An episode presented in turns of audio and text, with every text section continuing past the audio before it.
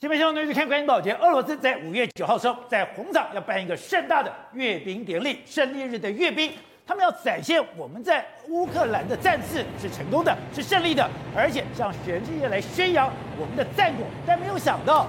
俄罗斯的外长居然宣布说，现在这个阅兵跟乌克兰的战事，他们现在两个是脱钩的。战争是战争，阅兵是阅兵，这就代表他们在乌克兰的战争是受到阻碍的，是没有进展的。他们再怎么样厚脸皮，也不能在他们的胜利日去吹嘘他们在乌克兰取得一个重大的胜利，而且。更可怕的是，他们的军备损失的非常严重，甚至传出了一个说法：现在红场阅兵的军备可能都会一直在衰弱。而你现在看画面，随着西方世界的长城火力不断的进到了乌东，现在乌克兰的军备已经不是小米加步枪，已经不是只有尖射武器，现在像那是一个集团军，那是一个坦克中队，他们居然在一个地方连接连的被轰炸。半数以上的战车全部被灰摧毁，就代表当这些长城武力进到了乌克兰，进到了乌军的手上之后，他们已经有远程的打击能力，甚至传出一个说法，在伊久姆一个俄罗斯的指挥中心，竟然整个被乌克兰给端掉。所以，如果再这样发展下去的话，乌东。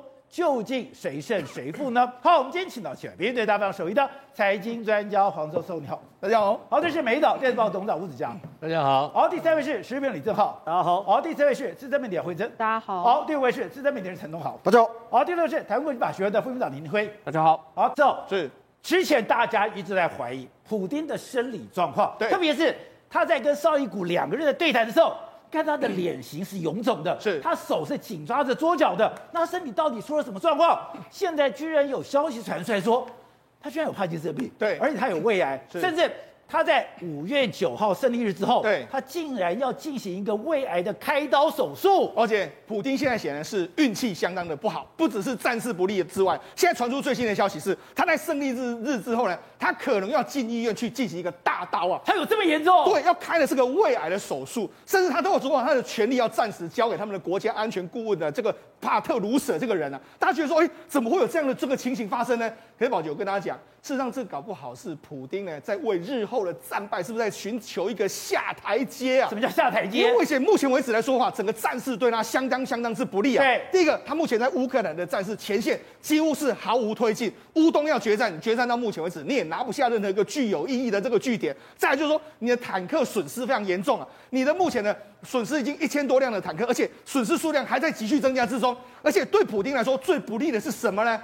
而且这几天的时候，美国的第三号人物众议院的院长佩洛西啊，他也到基辅去了。美国去的层级是越来越高，美国现在根根本不演，他就是直接跟你呛枪的一个人啊。这是佩洛西说什么？我们承诺在战争结束之前，我会一直为你们提供支持啊。打到战争结束。对，所以你看，现在美国越来越多，包括说 M 一一三的这个装甲运兵车，全部都要到乌克兰去了。你就知道说，俄罗斯目前战事不顺之外，普丁身体又不舒服，那美国又是这个这样的状况之下，时与势真的都不在俄罗斯跟普丁这一边。好，我们要讲的，现在普丁他传出说，他在这个胜利之日后要开刀，有两个说法。第一个说法是他内外交迫，这个压力已经大到他已经撑不下去了。对，他本来想要强颜欢笑，他本来想我要硬撑到底，撑不住，你只有开刀一途。另外一个就是。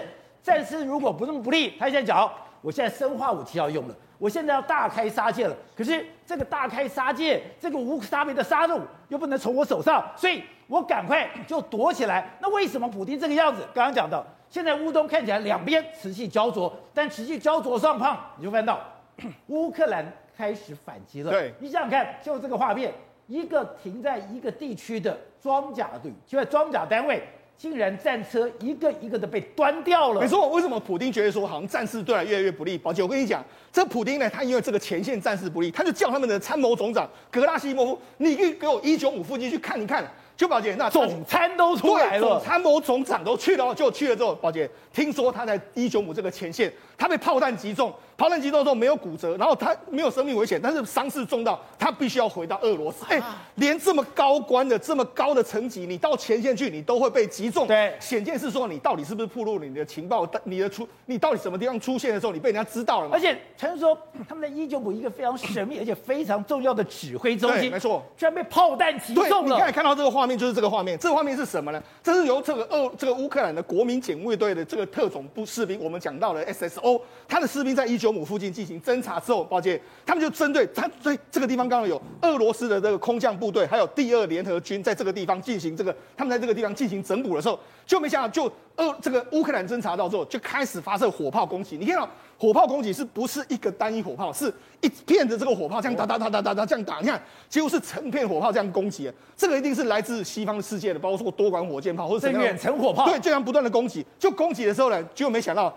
这个有三十多辆的战车还有装甲车被命中。命中的时候，有一百多名的俄罗斯的军官就阵亡，几乎是损失了一半以上的这个战斗力啊！所以说，俄罗斯的战车部队在这边集结，在这边休养，对，竟然就叫哎这样，这是空中，没错，被打了。你看，就一个一个画面，嘣嘣嘣嘣嘣的这样子，全部都被这样歼灭，三十台的坦克车在瞬间就灰飞烟灭，你就知道说。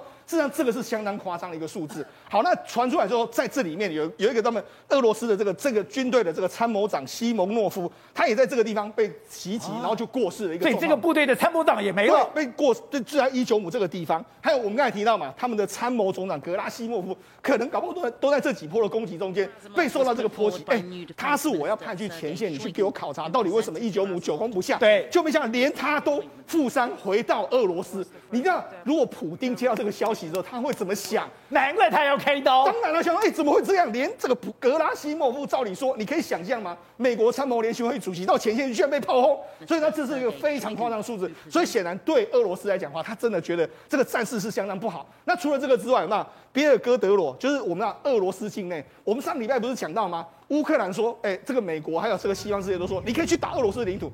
就没想到别尔哥德罗又陆续传出爆炸。你说在俄罗斯境内的比尔哥德罗，对，又被炸了。对，另外呈现整个俄罗斯战况不利的是，对，他们的外长哎，居然讲，我现在红场阅兵是红场阅兵，俄罗斯的这边乌克兰的战争是乌克兰战争。是，可是你之前怎么对外讲？是，你之前本来讲说，哎，我要在马利波进行一个阅兵，结果没有办法。是，后来我就说我在红场阅兵，要向全世界昭告我在乌克兰取得一个重大胜利，就现在。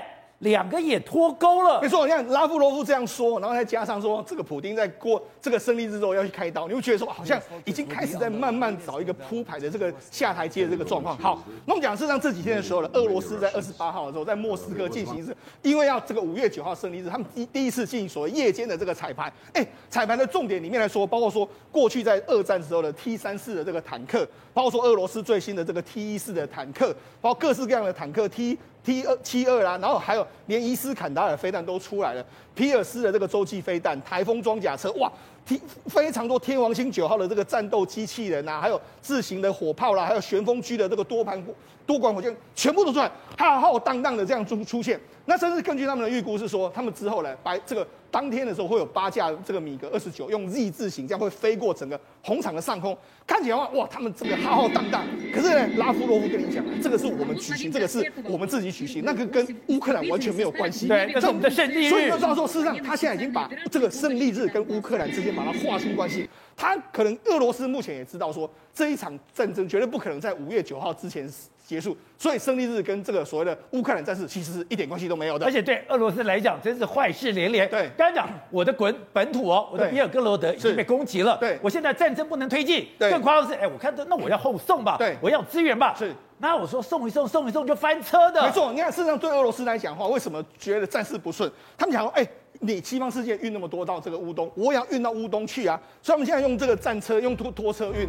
运到 T 七的 T 七的坦克，就你看运到一半的时候，T 七的坦克居然就跳就脱落，就就掉就掉了下来。然后讲，哎，这个怎么会是这个样子呢？然后另外一个还有那个铁皮上面不知道绑得很紧。对，然后另外一个这是什么？这是载一个火车，火车呢载了那么多军火，结果你看火车的这个车已经不在轨道上面，也是翻车。就你讲，哎，到底搞什么？我们前线俄罗斯军队已经抱怨说，我们都拿不到后勤的补给的时候，结果没想到你居然还在后面翻车。所以呢，事实上俄罗斯前线真的是已经慢慢的吃紧了一个局面，而且。你帮我们比较一下，现在乌克兰所得到的一个军力跟俄罗斯来比较，对，本来以为说是俄罗斯的军力碾压乌克兰，没错，现在整个翻转过来。对，我们来看，事实上这是西方世界给乌克兰的相关的军援，还有俄罗斯自己本身的军援。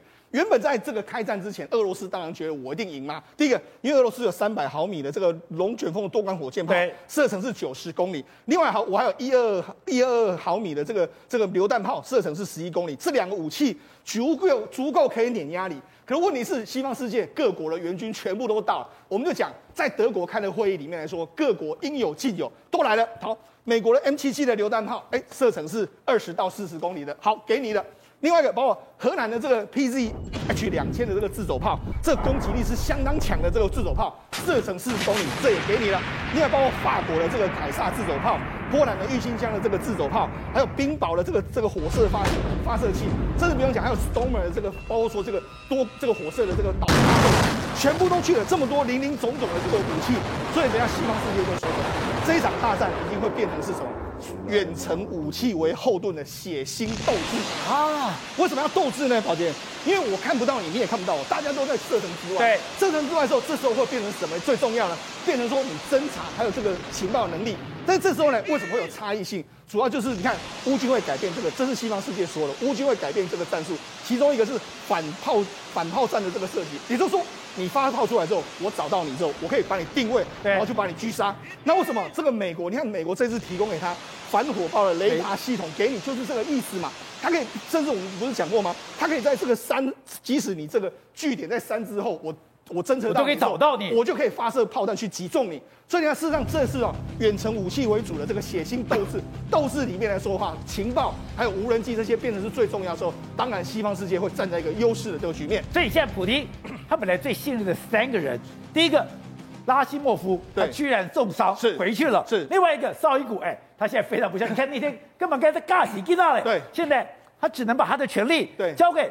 帕萨鲁舍，没错。事实上，目前为止来说，原原本拥有这个俄罗斯核弹密码的三个人，包括普丁。普丁，你看前一阵子我们看到他健康出了状况之后，不论是帕金氏症或是胃癌的这个状况，他显然身体真的出问题了。然后吉拉西莫夫，哎，他被炮弹打中之后，现在回到俄罗斯去救治。绍伊古前一阵子因为心脏病，所以他们现在三个人都完全没办法，几乎是没办法逝世的状状况之下，传言是要交给这个安全会议的这个秘书长这个帕特鲁舍。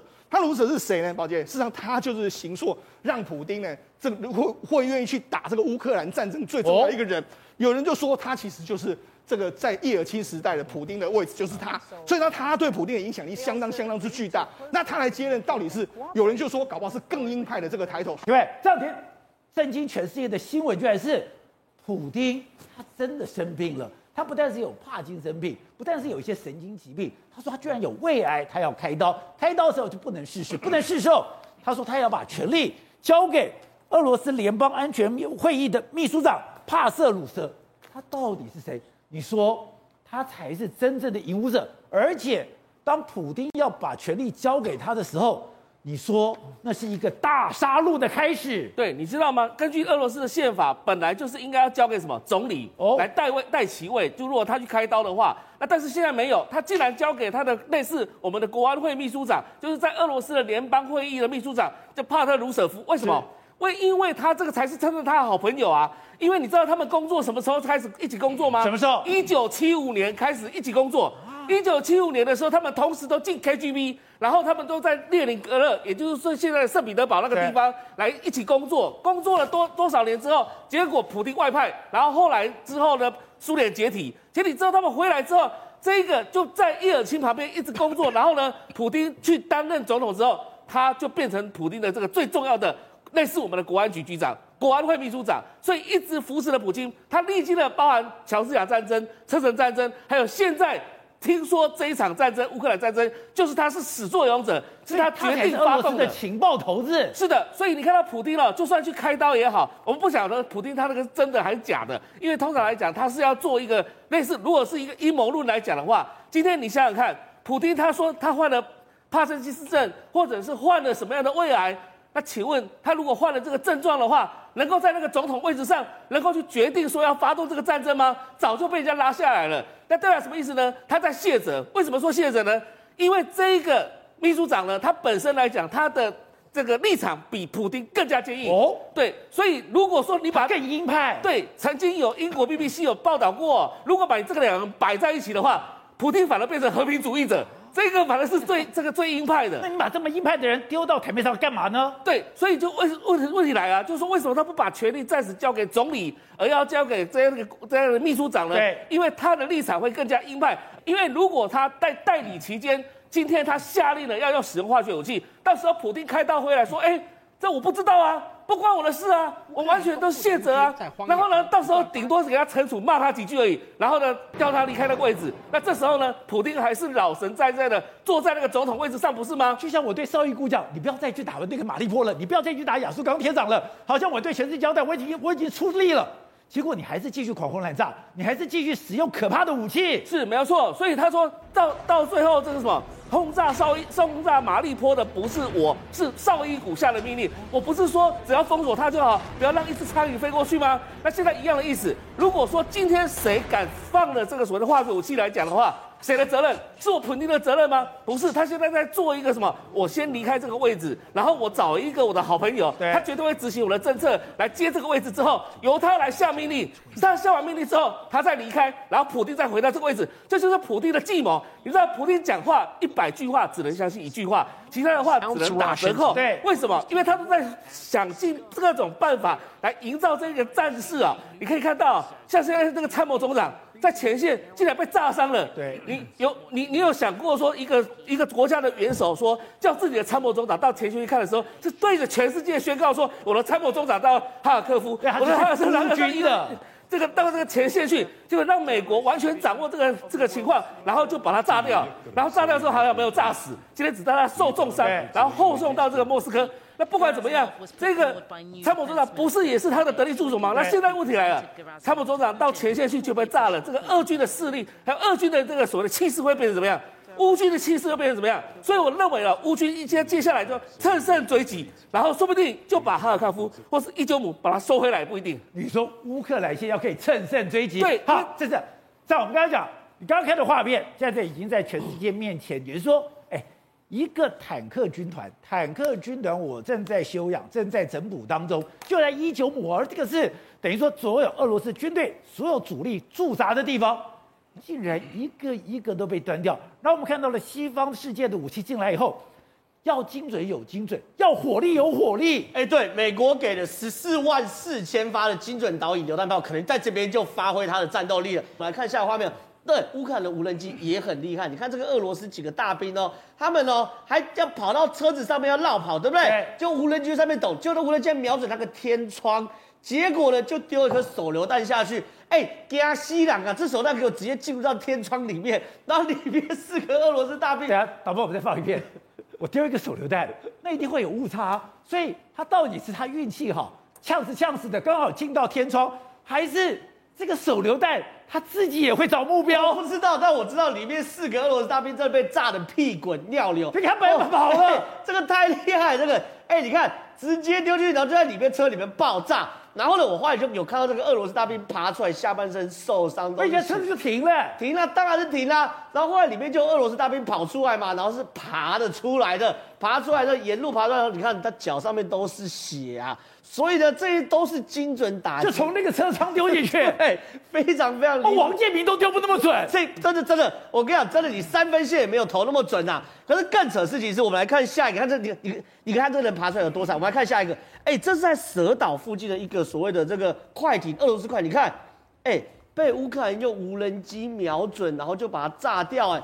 这个是非常非常夸张哦，因为蛇岛这是猛禽级的俄罗斯的巡逻艇，这巡逻艇很小，只有二十三吨，速度五十节，超级快。可是呢，一样被乌克兰抓到，对，被乌克兰抓到后，你看无人机把它炸，它跑不了，而且它还有隐形镭射的涂料跟选项哦。然后呢，不知道是怎么抓到，然后呢，TB2 无人机就过去了，无人机就在上面，你跑再快也没有无人机快，就把你就炸掉。下一个更扯，下一个是车臣的指挥官哦，车臣指挥官，你看这指挥官在在干嘛？他在开抖音，他开抖音刚开完他就被炸死，这是非常非常夸张，因为。他开抖音，他开抖音，所以有人讲，现在你不能开直播，因为现在如果你讲电话，你的方位、你的定位马上就被抓到了。精准打击是在这边。我跟你讲，这个所谓俄罗斯车臣指挥官呢，他是刚经历一场激战，就是巷战，他活下来的，而且他的小队表现非常好，他只有一两名受伤，所以他得意的开了抖音，然后开始直播说我们的小队很赞，哦，只有一人受伤。结果开抖音没两分钟，马上被远程瞄准就被轰炸掉。所以这些东西你就可以知道说，乌克兰我去瞄准你，我不管你是大部队的坦克，还是刚刚看的无人舰艇，还是这个所谓开抖音的，我只要能够追踪你，我就可以抓到你，我就可以炸毁你。在这，现在俄罗斯也没有要认说，你看我看到一个画面，我吓死了，哎，他把他们最强的哎靠玛瑙飞弹都拿出来了耶，哎，对，这靠玛瑙飞弹真的非常非常贵，而且非常非常强。它的射程是三百到六百公里，二点五马赫，而且可以高强度的电磁干扰下可以做动，甚至它前面还有向量喷火，它打到一半可以九十度转弯，这么厉害，非常厉害武器，结果跑去打乌克兰的一个军用机场的打机场的跑道，还是他跑道？他们怀疑什么？这机场里面有大量的这个欧美的武器，所以就打，就不止机棚没打到，还是打到跑道，超级浪费。是打跑道不都要用最便宜、最大规模的？不是，你不用准。我只要大规模打下去就好了吗？你怎么会拿这么这么贵的武器去打跑道呢？他打跑道用极速炸弹，用万箭弹让跑道坑坑巴巴就可以了。你用这么贵的机动打击打击炸弹，在跑道上炸出一个洞，反而好修复，因为只有一个洞而已嘛。所以呢，俄罗斯根本不知道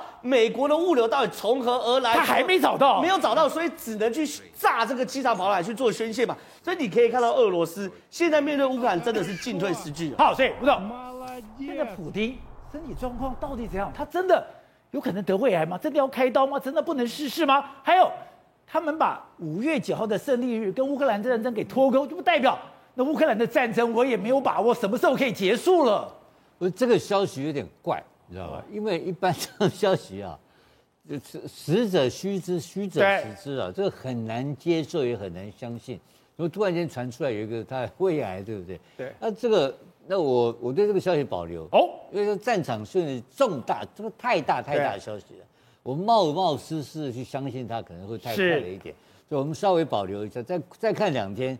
西方的情报单位会出什么报告？而且我也真的从你们这边学到说，这个战场实者徐之，虚者实之。是啊，所以这个事情呢，我觉得稍微要看一下。然后第二件事情呢，就是说你刚刚讲，就接郑浩刚刚讲，为什么那个告马老飞弹去打这个奥德赛旁边的机场？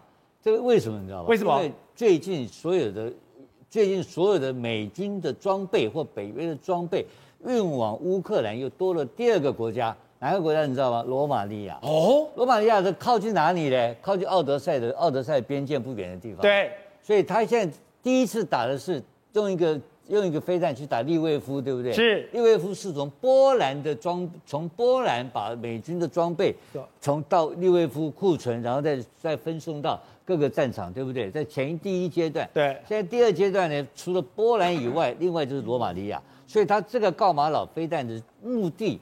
是要警告罗马尼亚，所以他打奥德赛这个是有目的的，因为奥德赛这个部分呢，就乌兰地区现在已经从这个罗马尼亚接收到有美军的长城炮火的这些装备，通通进来了，这是第二个渠道进来了，所以这已经不是，因为现在目前的战争的新的据点在哪？顿巴斯，顿巴斯，顿巴斯是乌东跟乌兰嘛，对，所以最接近第哪一个国家？就罗马尼亚最快，直接就进来了嘛，所以它是这个飞弹的攻击是它的目的。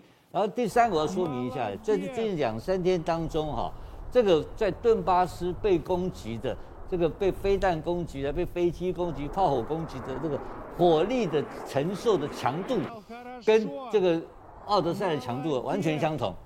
所以他现在乌东乌兰同时攻击，为什么这样打不知道？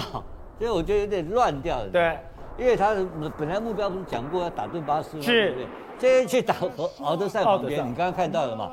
他的飞，他的机场也开始要轰炸了嘛？他是说要拦截他的所谓的后援的这种装备运送的路线，但是我认为动机也没有那么简单呐，也是有点指挥系统有点混乱的这个味道。好，那现在最最后一个问题就是说，到底现在搞了半天又跑来一个 Pelosi 跑到对 Pelosi 跑到 跑那边去了，跑哎，你轰炸基辅。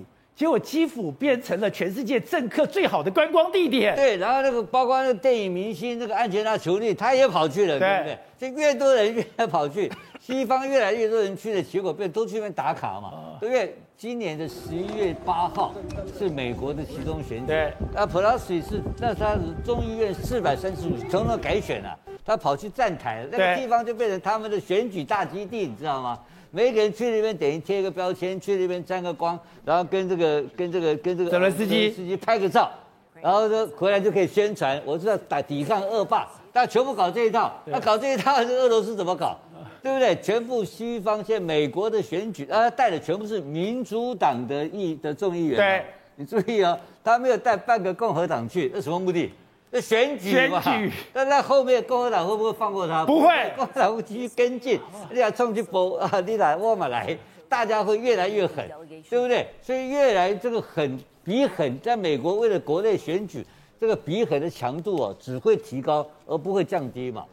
再最后讲一个，就是顿巴斯战争嘛。那顿巴斯战争的结果，不管打，现在还没有开始正式打。我请问你，简单打完，到底这个战火是向上提升，还是就此会向下？大家在问问简单的道理嘛？不，这这不是说打出结果来就会开始熄火，不会的吧？会扩大嘛？那这个扩大变成谁？那就会变成大家全世界都开始担心，因为你你这个奥斯汀讲的话。就是他已经讲了嘛，我要削弱俄罗斯，削弱俄罗斯，然后那个他那个俄罗斯的国家安全委员会的那个主席秘秘书怎么讲啊？他他他要解，他就是要解散拆散俄罗斯，就是美军美国人就是以拆散俄罗斯为目的，所以这个仗打到已经变成了这个大国博弈的这个痕迹啊，已经直接冲突已经开始了。到，有个状况可以展现说，哎，这个战争现在。美国是多么样的卖力，而且美国真的已经把压箱底的重火炮全部都送到了乌克兰，因为他本来要卖给我们帕拉丁自走炮，就帕拉丁自走炮没得卖了，他已经生产来不及了。这因为美美国国务院直接告诉我们说，你台湾已经签约的本来要交货的帕拉丁，已经确定来不及生产，延后。为什么？因为他们现有的帕拉丁全部往这个乌克兰送。但是呢，大家也不用太紧张。为什么？因为就是看看我们自己原本要买的帕拉丁啊，好不好用，实不实用，在乌克兰战场上你会获得检验。而且这里面还有一个，帕拉丁真的会在乌克兰战场上使用了，一定。而且还有我们买不到的东西。我们简单讲哈，我们那时候要买帕拉丁，我们还要买一个，就是它那个这个精准导引的那个剑神哦，剑神炮弹。你知道剑神炮弹这次加拿大总理捐了四枚。你没有听错，只有捐四枚给他。他的军援是我除了帕拉丁提供帕拉丁之外，我还提供你四枚精准炮弹。这个炮弹美国人不卖给我们，美国人不要卖，因为它太敏感。你说它很贵吗？也没有那么贵，因为一颗造价就两百多万。可是呢，他不给台湾，我们要跟他买买不到。帕拉丁可以给你，好，但是因为乌克兰战争的关系，所以被排挤。他现有的全部都往乌克兰送。其实被排挤的不是只有只有帕拉丁而已，还有什么？这个刺针飞弹，刺针飞弹被排挤到什么程度？你知道？不要讲台湾了，我们也是跟他也是跟讲说要卖我们，本来就是就是今年或明年今年要交货的。美国的刺针飞弹已经用到雷神没有库存，不仅没事雷神没有库存，连美国美军自己原来的库存都没了。美军原来库存是多少呢？是一千两百枚，因为他们有战争啊，你知道吗？美国国防部有十八年没有对跟雷神公司啊，因为刺针是雷神生产的，有十八年没有下单，现在紧急下单，现有的一全部送送到乌克兰，所以乌克兰的美方光是美方提供的，从库存到现有，扣除他军战备需要以外，一共提供了多少？一千四百枚。雷神直接跟跟在美国美美国一在一次那个新闻活动的时候，他直接讲，我现在要重新生产刺针，要两年。为什么？有一些零件根本没有了，所以我还有东西还要重新设计，所以台湾一系列被排挤。那排挤的时候，我们一定会这样想到一件事，那我那我会不会很紧张？对呀，万一万一如果没有，我们就没了。好，可是我要讲说，在乌克兰战场上，第一件事情虽然被排挤，但是你可以知道说，我们原来要买的帕拉丁加上神剑有没有用？因为你会看到实战经验。第二个呢，美方也知道台湾会紧张。所以呢，在这个在这个宣布延延后之后啊，有一些可能是要重新重新再预约，他多一个东西给你，什么东西？海马士哦，真假的？我跟你讲，海马士我们买的也是被限制的哈，它不是你要多少都没有那回事哦。海马士比帕拉丁更贵。目前的目前的消息是，海马士我们可能会多几套。那你觉得海马士到底多几套有没有有有有没有什么用？很简单，三百公里，三百公里就是说从台从新竹可以打。打到福建，你如果多几套，对我们来讲，远程防御很好用啊。海马士也是乌克兰要的，所以简单讲，虽然对我们有些军备战备上有些影响，可是就实用面来讲，优先拿到海马士比较重要。